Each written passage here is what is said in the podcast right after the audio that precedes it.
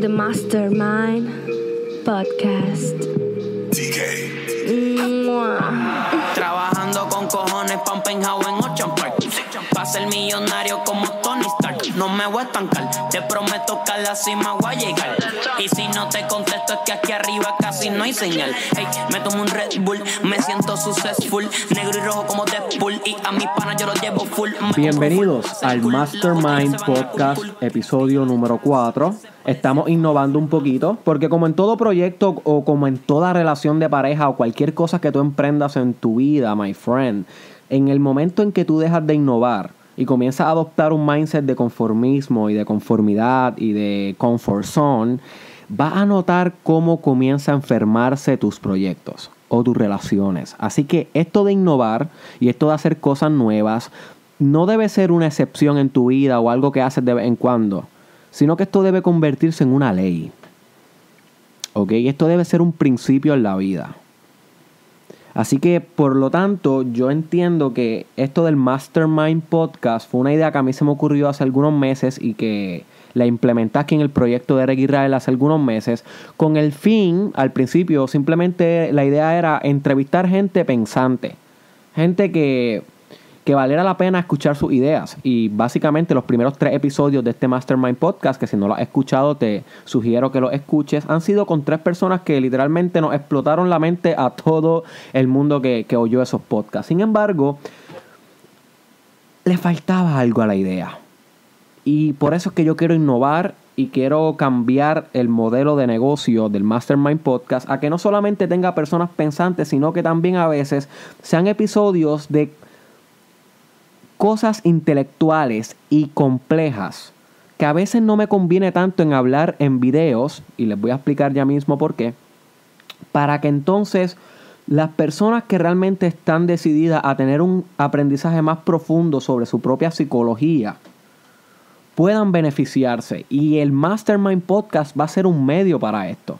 Así que no solamente ahora voy a estar entrevistando gente, sino que también voy a estar compartiendo deep stuff a través de este podcast. Información que no es tan fácil de digerir como los videos. ¿Por qué? Porque cuando yo hago videos y en social media la gente está buscando videos videos en YouTube o videos en Facebook, la gente muchas veces no está buscando cosas intelectualmente profundas ni complejas.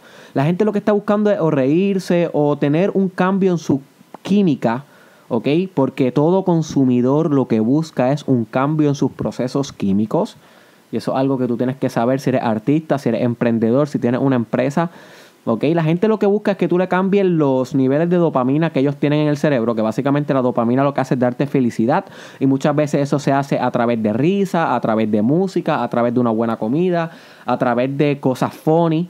¿Ok? So que los videos, básicamente, yo me voy a estar concentrando más en cosas que son de, de, de la vida diaria. Pregúntale a Derek. ¿Ok? Ese programa que tal vez tú estás familiarizado, que son preguntas de parejas, preguntas de cosas de universidad, cosas que pasamos todos, que no necesariamente son tan complejas, aunque sí tienen un grado de dificultad en sí, no estoy diciendo que son simples, ¿ok? A veces tú entender cómo empezar una mañana poderosa en tu día. Parece que es un tema simple, pero no necesariamente lo es. Es bien complejo, pero no es intelectualmente complejo. ¿Ok? No estamos discutiendo algo como física cuántica o como una filosofía nihilista o como una psicología eh, del inconsciente, por ejemplo. Así que los videos en Derek Israel en Facebook y en YouTube van a ser más dirigidos a temas que se pueden relacionar a las personas que no necesariamente están buscando un crecimiento intelectual diverso y que tal vez quieren una ayuda o un desarrollo personal en una cierta área. Pero ahora en el Mastermind Podcast van a haber temas filosóficos, ¿ok? Voy a estar tocando temas deep, temas que tienes que estar atendiendo, porque si no, no los vas a poder entender. Son temas que, bueno, por ejemplo, hoy, hoy vamos a estar discutiendo al filósofo más brillante de la historia. You see. Y para mí, obviamente, esto es una opinión personal. Muchas personas podrán diferir y decir que hay otros filósofos más brillantes, pero para mí, Friedrich Nietzsche es el filósofo más brillante de la historia. Y, y yo voy a estar hoy hablando sobre un- unos párrafos o una, unos escritos en uno de sus últimos libros, y voy a dar un poquito de contexto ya mismo, eh, que él escribió antes de caer completamente loco. ¿Ok? Friedrich Nietzsche a los cuarenta y pico años cayó en la locura, completa locura, okay? o sea, literalmente no, no habló nunca más, eh, no se levantó de su cama, nunca pudo limpiar su propia excreta, básicamente tuvo que ser dependiente por el resto de sus días de su familia. Pero antes de él caer en esta locura, él escribió este libro que se llama Eco Como, ¿ok? Lo puedes buscar en Amazon, Eco Como donde él habla sobre su autobiografía, que es cuando tú escribes una biografía sobre ti mismo, y, y puede entonces en esta biografía eh, completar muchas de sus ideas que tal vez en sus otros libros se mantuvieron confusas o no fueron tan fáciles de entender porque un, un, un autor y un filósofo bien complejo y que a mí me gustaría compartir contigo esta, estos escritos que voy a estar discutiendo hoy. Así que si tú estás puesto o puesta, my friend, para realmente comenzar una aventura intelectual profunda, el Mastermind Podcast va a ser para ti, ¿ok? No es para todo el mundo, no lo estoy haciendo para todo el mundo. Los videos van a estar enfocados más a ser para todo el mundo, para los problemas de la vida diaria que no son menos ni más importantes que estos que vamos a discutir en el Mastermind Podcast. Solamente que estos del Mastermind Podcast es para gente que pues le gusta reflexionar, que le gusta literalmente disectar los elementos de la realidad hasta, hasta encontrar respuestas que terminen siendo falsas, pero que por el momento sean cool. Porque tú sabes, todas las respuestas que tú crees que tú tienes son falsas, simplemente son idealismos y que, bueno, que sirven una función, pero que hay que seguir afinando durante toda nuestra vida para no, para no caer en un conformismo eh, mental, ¿ok? En no caer en este vicio que caen muchos intelectuales de creerse tanto y tomar tan en serio sus propias ideas que cierran su mente hacia nuevas potencialidades intelectuales, ¿ok? Y eso es algo que tienes que guardarte.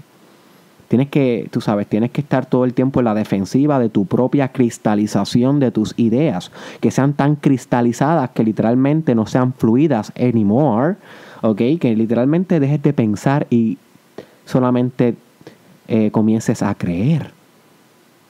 Porque no es lo mismo pensar y creer, ¿ok? Siempre tenemos que pensar y dejar de creer. Literalmente uno va desaprendiendo mientras se va volviendo más inteligente. Mucha gente piensa que tú te vuelves más inteligente a medida que tú aprendes más, pero es todo lo contrario, a medida que tú aprendes menos, a medida que tú desaprendes lo que ya habías aprendido y que creías que era cierto, pero que realmente era un condicionamiento social por tus padres, impuesto por los maestros o por la cultura o por la social media. Y muchos de estos pensamientos son eh, inútiles y ortodoxos, ¿ok? Ya no sirven una función moderna y pragmática, ¿ok? La palabra pragmática viene para eso de lo que es ser útil, o sea, que sea práctico. Y, y dejamos de innovar, dejamos de... Dejamos de, comenzar a, a, ingerir nuevas ideas. Y eso es lo que no quiero que te pase. ¿Ok? Por eso el Mastermind Podcast va a ser tu casa si todo el tiempo quieres estar recibiendo ideas complejas que continúen afinando tu conocimiento y tu, entendiendo, y tu entendimiento sobre el mundo. So que Friedrich Nietzsche, para comenzar el tema de hoy, Friedrich Nietzsche, eco como, lo que le voy a estar leyendo eh, va a ser en inglés. Discúlpame, ustedes saben que mi inglés no es el mejor inglés. Voy a hacer lo mejor que pueda para, para articular bien lo que él quiere decir. Sin embargo, voy a traducir si no entienden muy bien el inglés, eh, ten paciencia porque voy a estar traduciendo y voy a estar explicando lo que él quiso decir o lo que yo creo que él quiso decir. Porque Friedrich, Nietzsche dice en, una de en el libro, en una parte él dice que todo lo que tú creas que tú entiendes de él es un simple reflejo de lo que tú quieres entender de él. Y no es realmente lo que él te quería decir. ¿Ok? Y tenemos que entender que siempre nuestra personalidad y nuestros propios issues van a moldear el entendimiento que nosotros tenemos de las cosas. Uno nunca ve las cosas objetivamente. Uno siempre tiene puesto las gafas de nuestra individualidad. Nosotros vemos todo a través de las gafas de nuestras propias opiniones. Así que muchas de estas opiniones son completamente eh, infectadas por el razonamiento de Derek Israel. So tienes que tomar este conocimiento con pinzas también. You see. So voy a estar explicando lo que yo creo que él quiso decir. Pero lo más importante de todo es que tú llegas a tus propias conclusiones. ¿Ok? So, by the way, aprender inglés es parte del desarrollo personal, ¿ok? El inglés es el idioma universal. Si tú aprendes inglés vas a poder ir a cualquier parte del mundo, te va a poder comunicar chilling. Yo cuando viajé a India casi nunca tuve problemas de comunicación allá porque todo el mundo, a pesar de que eran sumamente pobres, sabían inglés. So, aprender inglés y perfeccionarlo es parte del desarrollo personal. Y la mayoría de los libros que voy a estar discutiendo aquí en Mastermind Podcast son en inglés porque, tú sabes, yo leo en inglés todo lo que leo. Por eso mismo, porque entendí la importancia de afinar esa, esa habilidad, ¿ok? So, esa es tu responsabilidad también, estar aprendiendo inglés. So, here we go, baby. Eco como Friedrich Nietzsche dice así. At this point, I can no longer avoid actually answering the question how one becomes what one is. Ok, el libro Eco como básicamente se trata de cómo tú te conviertes en quien realmente tú eres. Ok, y eso es bien importante, es una pregunta filosófica. Porque cuando nosotros nos preguntamos quién soy, la primera pregunta que siempre viene es el nombre de uno.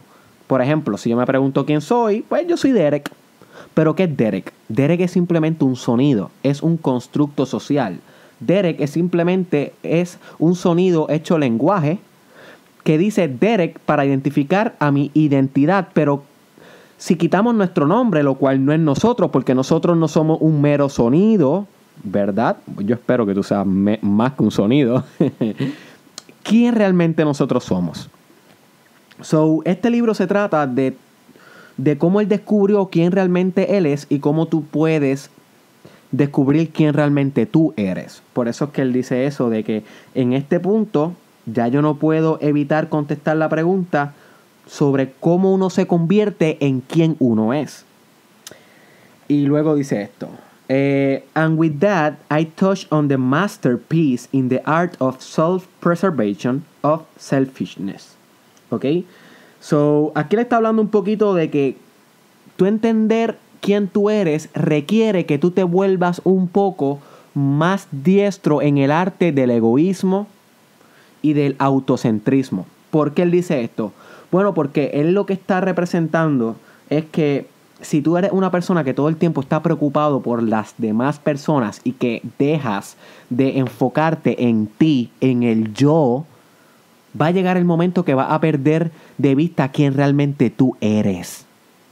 You see? Así que él te está diciendo, mira, el tú reflexionar quién tú eres va directamente relacionado con tu egoísmo y con el arte de la autopersevera, oh, de la autopreservación, preservar preservarte a ti mismo, o sea, ser egoísta, ocuparte de tus propios propósitos e intereses. So, tú tienes que reflexionar cuánto de ti está todo el tiempo pensando en los demás, en ayudar, en ser un buen samaritano, y cuánto de ti realmente está ocupándose de tus propios issues, de tus propias eh, complicaciones en tu identidad, de tu propio yo.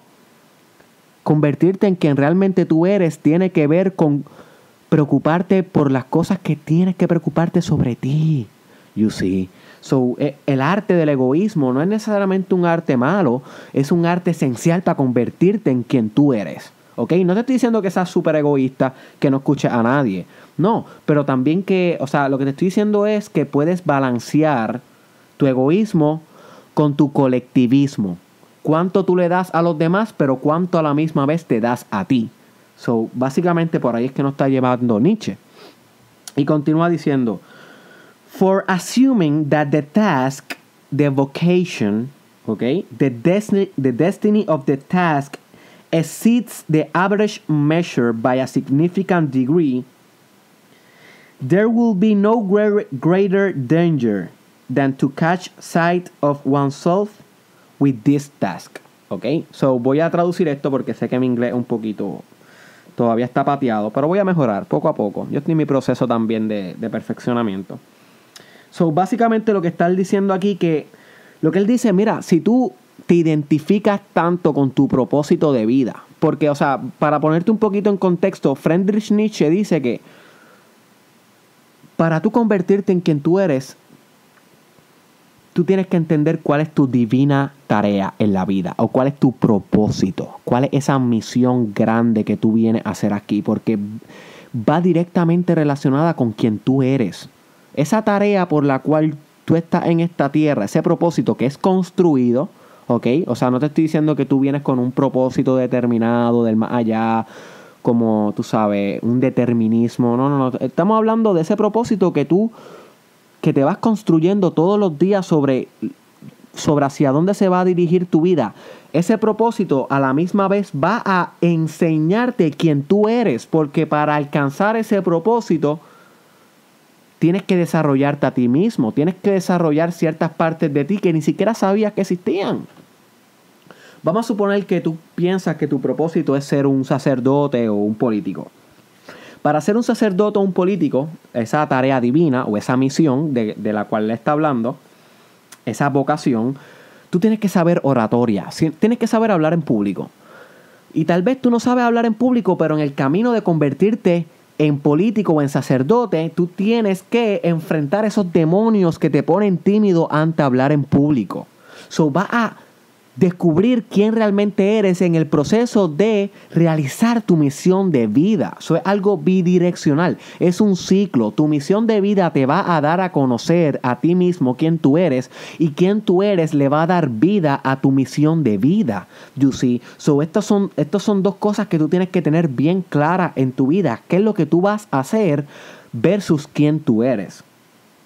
Pero entonces él dice algo bien importante aquí, lo voy a volver a repetir. Lo voy a volver a repetir. Eh, the destiny of the task exceeds the average measure by a significant degree, there will be no greater, greater danger than to catch sight of oneself with this task. O sea, que si tú, si tú te comprometes contigo mismo o contigo misma a tener una misión de vida bien grande, mucho más alta que las personas promedio. Las personas promedio, ¿qué es lo que aspiran en su vida? Bueno, las personas promedio lo que aspiran en su vida es a sobrevivir, ¿ok? No a predominar.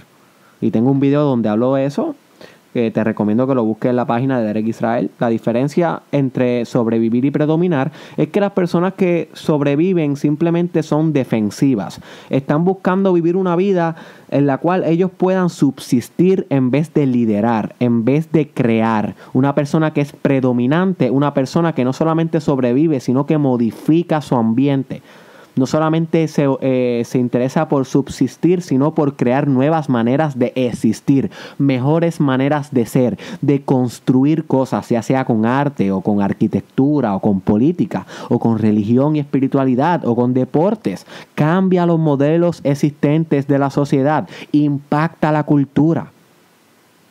You see? So, él dice que la mayoría de las personas, o sea, que, sin, que, que, el promedio, las masas, básicamente lo que buscan es sobrevivir, tener un trabajo de 8 a 4, con lo cual ellos puedan alimentarse, nunca se ponen a ellos mismos un destino eh, que pueda revolucionar la humanidad, so, simplemente son así. Personas que quieren sobrevivir, tienen una misión de vida, una vocación promedio. Sin embargo, él te dice, si tú eres de estas personas que quieren tener una misión de vida extraordinaria, ¿ok? Como él lo llama, eh, que exceda the average measure by a significant, by a significant degree, ¿ok? Pues tienes que entender que no te puedes identificar con esta tarea. Es bien importante que tú desarrolles un grado de distancia de esta tarea. Porque si tú comienzas a identificarte tanto con esta tarea que realmente eh, comienza a ser drenante emocionalmente, comienza a tomarte personal las críticas de las personas que están viendo tu tarea, tu trabajo, eh, va a ser contraproducente para tu tarea. You? So, tú tienes que tener una distancia sobre tu trabajo, tú tienes que desapegarte de los resultados si realmente tú quieres hacer algo grande. Y no es que vas a dejar de ser crítico con tu trabajo o con las cosas que buscas hacer en tu vida. Tienes que ser crítico. LeBron James habla todo el tiempo de que una de las cosas que más le ha dado el éxito que ese hombre ha tenido en el deporte es su alto nivel de autocrítica ante todas las noches que él no dé lo mejor de él en la cancha. ¿Ok? Y tal vez tú no eres baloncelista, yo no soy baloncelista, pero cada vez que tú no estés dando lo mejor, tú tienes que ser crítico contigo y tienes que autocastigarte hasta cierta manera en como que, hey, you know, fuck up. Como que wake up, bro. Como que sister, tú sabes, tienes que meter cojones, tienes que estar, tienes, tienes que, que, tú sabes, tienes que hacer las cosas duras, duro. All in, all fucking in. Sin embargo, tienes que estar desapegado ante eso. Buda hablaba mucho del desapego y de que el deseo era el destructor más grande de todas tus potencialidades virtudes.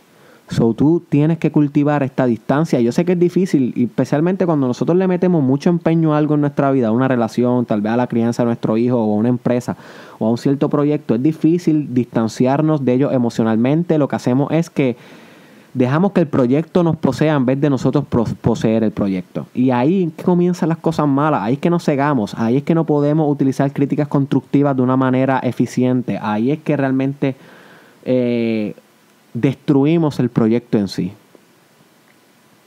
So, importante, my friend, como nos recuerda Friedrich Nietzsche, que te desapegue un poco de tus propias tareas. Continuamos. Y esto es bien importante lo que voy a mencionar ahora, that one becomes what one is presuppose that one does not have the remotest idea what one is. ¿Ok? Eso es bien importante. From this point of view, even the blunders of life, the temporary side paths and wrong turnings, the delays, the modesties, the seriousness squandered on task which lies outside the task, have their own meaning and value. ¿Ok? So, ¿qué, qué, qué es lo que está diciendo aquí? Mira, que para que tú realmente te conviertas en quien tú eres, primero que nada, tú no puedes decir quién tú eres. es que empieza a ser paradójico todo esto, pero uh, entiende, my friend. Si tú quieres realmente avanzar en tu vida, tú tienes que desarrollar lo que se conoce inteligencia paradójica. Es la inteligencia de saber que en, en, lo paradójico en la vida, en lo que se contradice, se encuentran las verdades. Pueden haber dos verdades opuestas y las dos ser verdades a la misma vez. Una verdad no necesariamente excluye a su verdad opuesta. Eso se llama inteligencia paradójica, la capacidad de ver los opuestos colapsar en sí. So, el hecho de que tú te conviertas en quien tú eres presupone que tú no sepas un diablo quién diablos tú eres. ok, aquí que se empieza a poner esto complejo. Y como tú no sabes quién diablos tú eres, Nietzsche lo que te está diciendo es que todas esas veces que tú te descarriles, de tu vocación o de tu tarea, de tu gran misión en la vida. Que todas, todas esas veces que tú pierdas el enfoque, que todas esas veces que tú te restringes contra el obstáculo, que todas esas veces que tú te tropieces con esos con esos caminos equivocados. Tal vez tuviste una pareja que te atrasó ese proyecto o ese sueño, o tal vez tuviste, te cambiaste de concentración en la universidad y dices como que ya entre estos tiempos, estos, estos dos años que estudié esta cosa fueron dos años perdidos, o tal vez te botaron del trabajo y comenzaste a trabajar en algo que no te gustaba, comenzaste a trabajar en Walmart y tú eres un artista y dejaste de pintar por trabajar en Walmart, o empezaste a trabajar eh, o te mudaste de país y te diste cuenta que no funcionó Todas, estas realidades que pudieran parecer contraproducentes para la realización de tu gran obra o de tu tarea de vida, como tú no sabes quién diablos tú eres, no las puedes ver como que realmente fueron una equivocación, sino que fueron exactamente lo que tenía que pasar, o como dice Friedrich Nietzsche, que tenían su propio meaning and value, su propio significado y valor. You see. Y a veces nosotros somos bien fuertes con nosotros mismos porque decimos como que diantre, esta decisión que yo tomé me desvió un año, dos años de, este, de esta meta que yo tenía. Oye, pero esos dos años tú aprendiste algo esencial. Porque la idea organizadora, y de eso es lo que vamos a estar hablando ahora mismo, y es lo que voy a estar leyendo eh, cuando termine de explicar esto. La idea organizadora que crece en tu inconsciente, que básicamente es esa fuerza que está organizando todos los acontecimientos de tu vida, sabía que tú tenías que pasar esa circunstancia en particular para desarrollar una habilidad necesaria en tu futuro, en ese sueño que tú tienes que si no hubieses pasado esas circunstancias no ibas a desarrollar.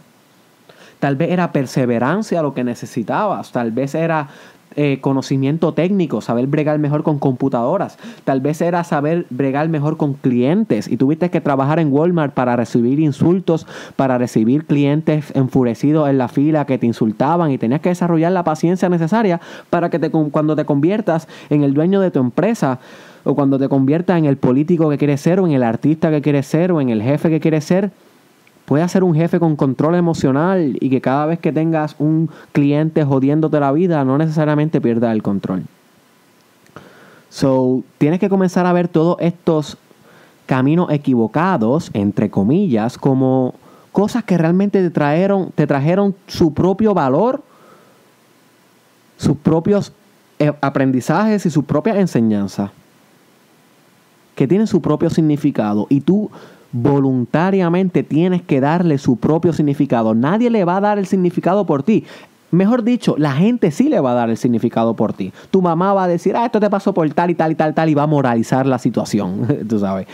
Bajo su mentalidad ella va a construir toda la explicación y tu hermana lo va a hacer y tu pareja lo va a hacer y tu jefe lo va a hacer, pero Tú tienes, que tener la, tú tienes que tener la habilidad de poder construir tu propio significado de las cosas que solamente tú has vivido. Y construir estos significados conlleva el arte de construirlos de una manera que te, sirvan, que te sirvan para tus propios intereses. No construir un significado que sea un obstáculo en sí. No construir un significado que implique que no, eres tan bueno o que no eres tan buena y por eso te pasó esta cosa o porque la vida es mala o porque tienes mala suerte. Porque eso sería un significado contraproducente en sí, si no tienes que construir un significado empoderante. Voluntaria y conscientemente. Esto es un ejercicio, my friend. Esto es una práctica. Esto es una habilidad.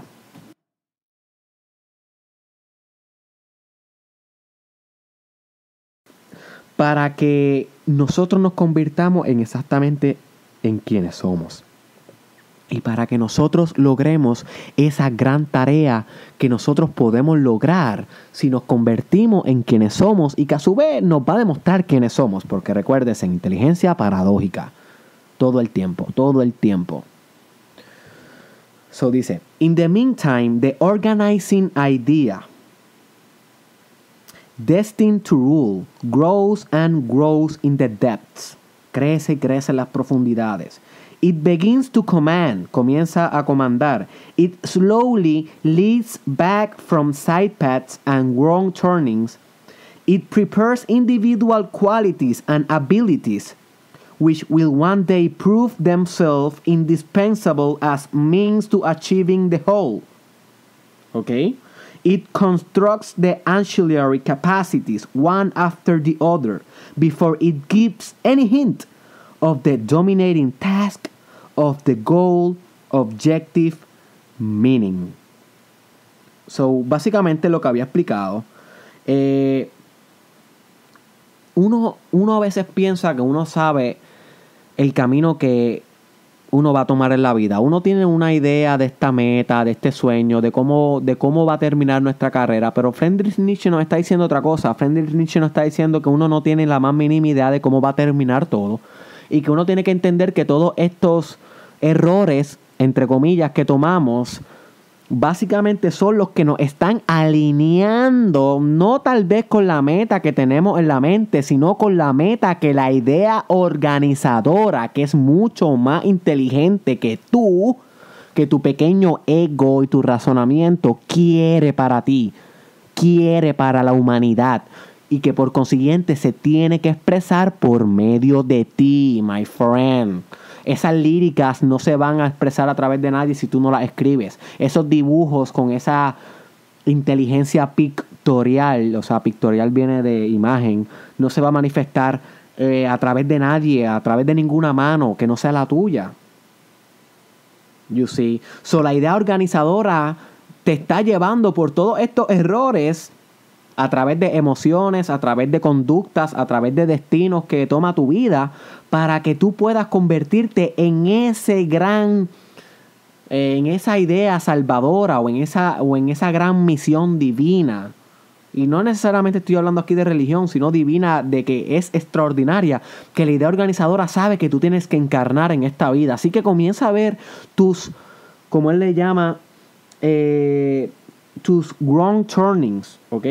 Tus, tus decisiones equivocadas o tus, o tus, eh, sí, como él le llama, sí, tus tu, errores como, como lo mejor que te pudo haber pasado, bro. Como lo, mejor que te pudo haber pasado, sister.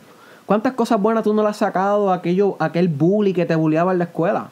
¿Mm? ¿Cuánta fortaleza tú no sacaste eh, con paciencia cuando te molestaban porque eras gordo, gorda, o porque eras hyper, o porque eras bruto, o te decían bruta, o te decían feo, fea? Oye, la idea organizadora estaba todo el tiempo operando para que tú desarrollaras de alguna manera, qué sé yo, fortaleza, fuerza, paciencia, perseverancia, para que pudieras tal vez eh, mostrarle la fortaleza necesaria para cuando a tu hijo lo buleen. Porque yo estaba hablando de esto con una amiga mía, que ella es casi psicóloga también. Y ella decía que, que el bully era lo peor del mundo y que tú sabes, y que eso es algo que que debe ser baneado completamente de la sociedad, pero es que nadie puede banear una, un proceso social como lo es el bullying. El bullying es un proceso social. Y se escucha raro y se escucha fuerte, pero es que es real. Siempre va a haber un bully y siempre va a haber un, alguien que bulean. Tú lo pasaste, yo lo pasé, inclusive hasta posiblemente tú has hecho bullying alguna vez en tu vida, algún primo, algún nene chiquito en la escuela o algún amigo el bullying es un proceso social y nos da fortalezas. Oye, que tiene sus cosas malas, todo tiene sus cosas malas. Mucha gente queda traumada, mucha gente queda destruida, con baja autoestima.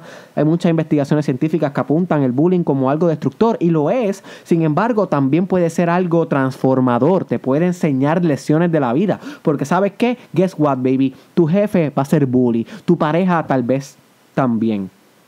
En los negocios cuando estés hangueando siempre va a haber un tipo bulleando. Y tú tienes que aguantar estas cosas, tienes que perseverar, no le vas a dar una bofeta a todo el mundo que te diga un comentario bully. You see, so la idea organizadora podría estar detrás de todo esto que pasamos si vemos la idea organizadora como algo más metafísico, ¿ok? Si vemos la idea organizadora como algo que organiza hasta las circunstancias externas que pasamos literalmente hasta la gente que conocemos, cuando nos botan del trabajo o la universidad que nos aceptó. Todo lo que nos pasamos es como si fuera planificado por una idea organizadora divina que tú tienes que encarnar. You see, this is a powerful idea, my friend. This is so powerful. Pero a la misma vez es complejo.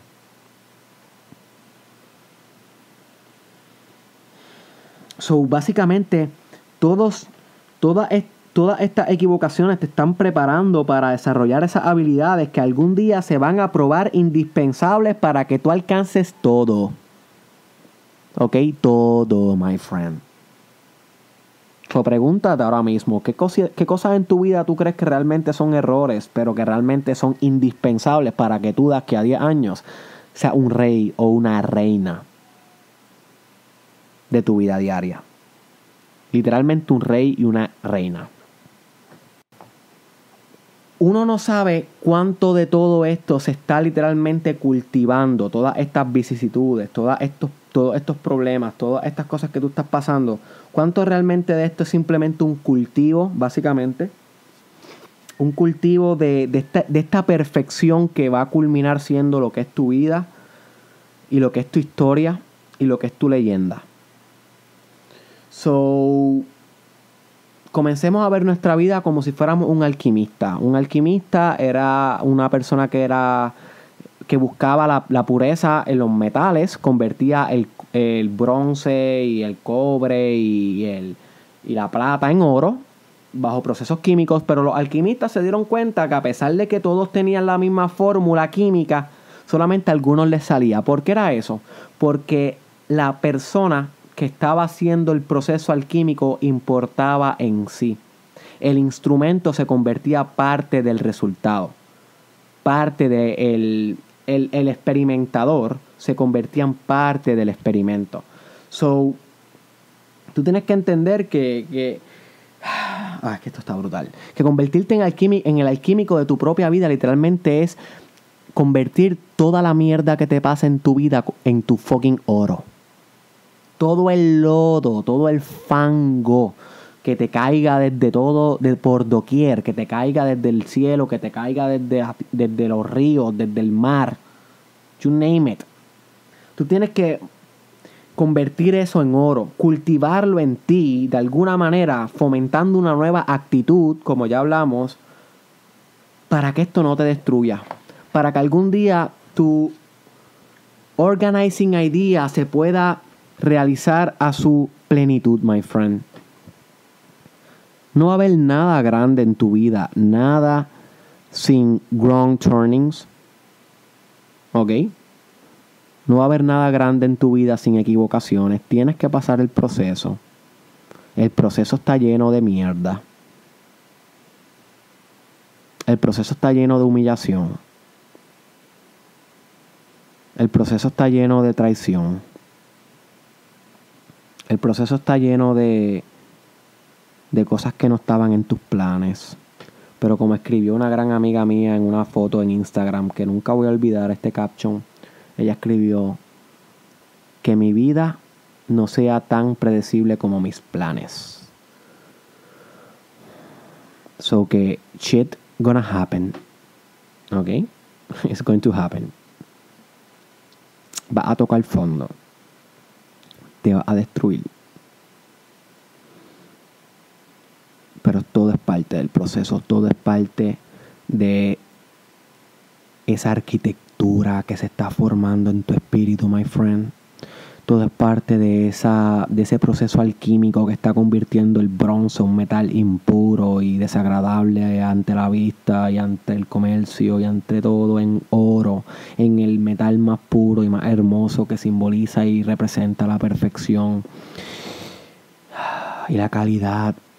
Tú quieres calidad, my friend, tienes que aprender a sobrellevar los cantazos de la vida. Tienes que aprender a transformar tu fango en oro, my friend.